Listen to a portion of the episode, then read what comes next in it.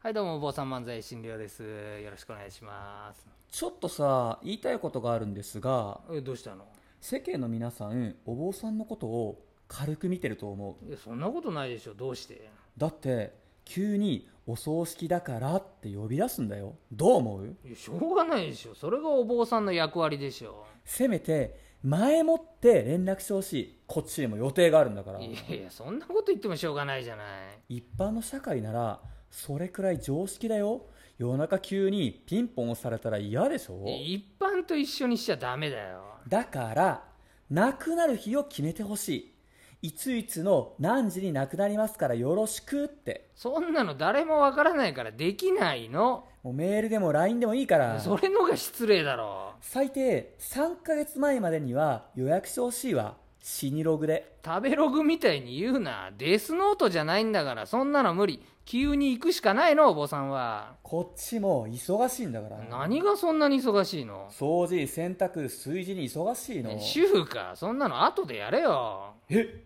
聞きました今の発言全世界の主婦を敵に回したな家事を甘く見るないやなんでそんなに怒られてるのいや軽く見てるわけじゃないけどお葬式行ってからでもできるじゃそれだけじゃないまだいろいろあるのんいやよ何横断歩道を渡れなくって困ってる人を助けたり財布落として困ってる人を助けたり亡くなった人の家の人も困ってるよはよ行って助けてあげろじゃあお葬式だからってお坊さんばっか呼ぶのやめてくれるお坊さんの他に誰呼ぶの例えばお医者さんとか呼べばもう読んだのその後に僕らが来てるのえ嘘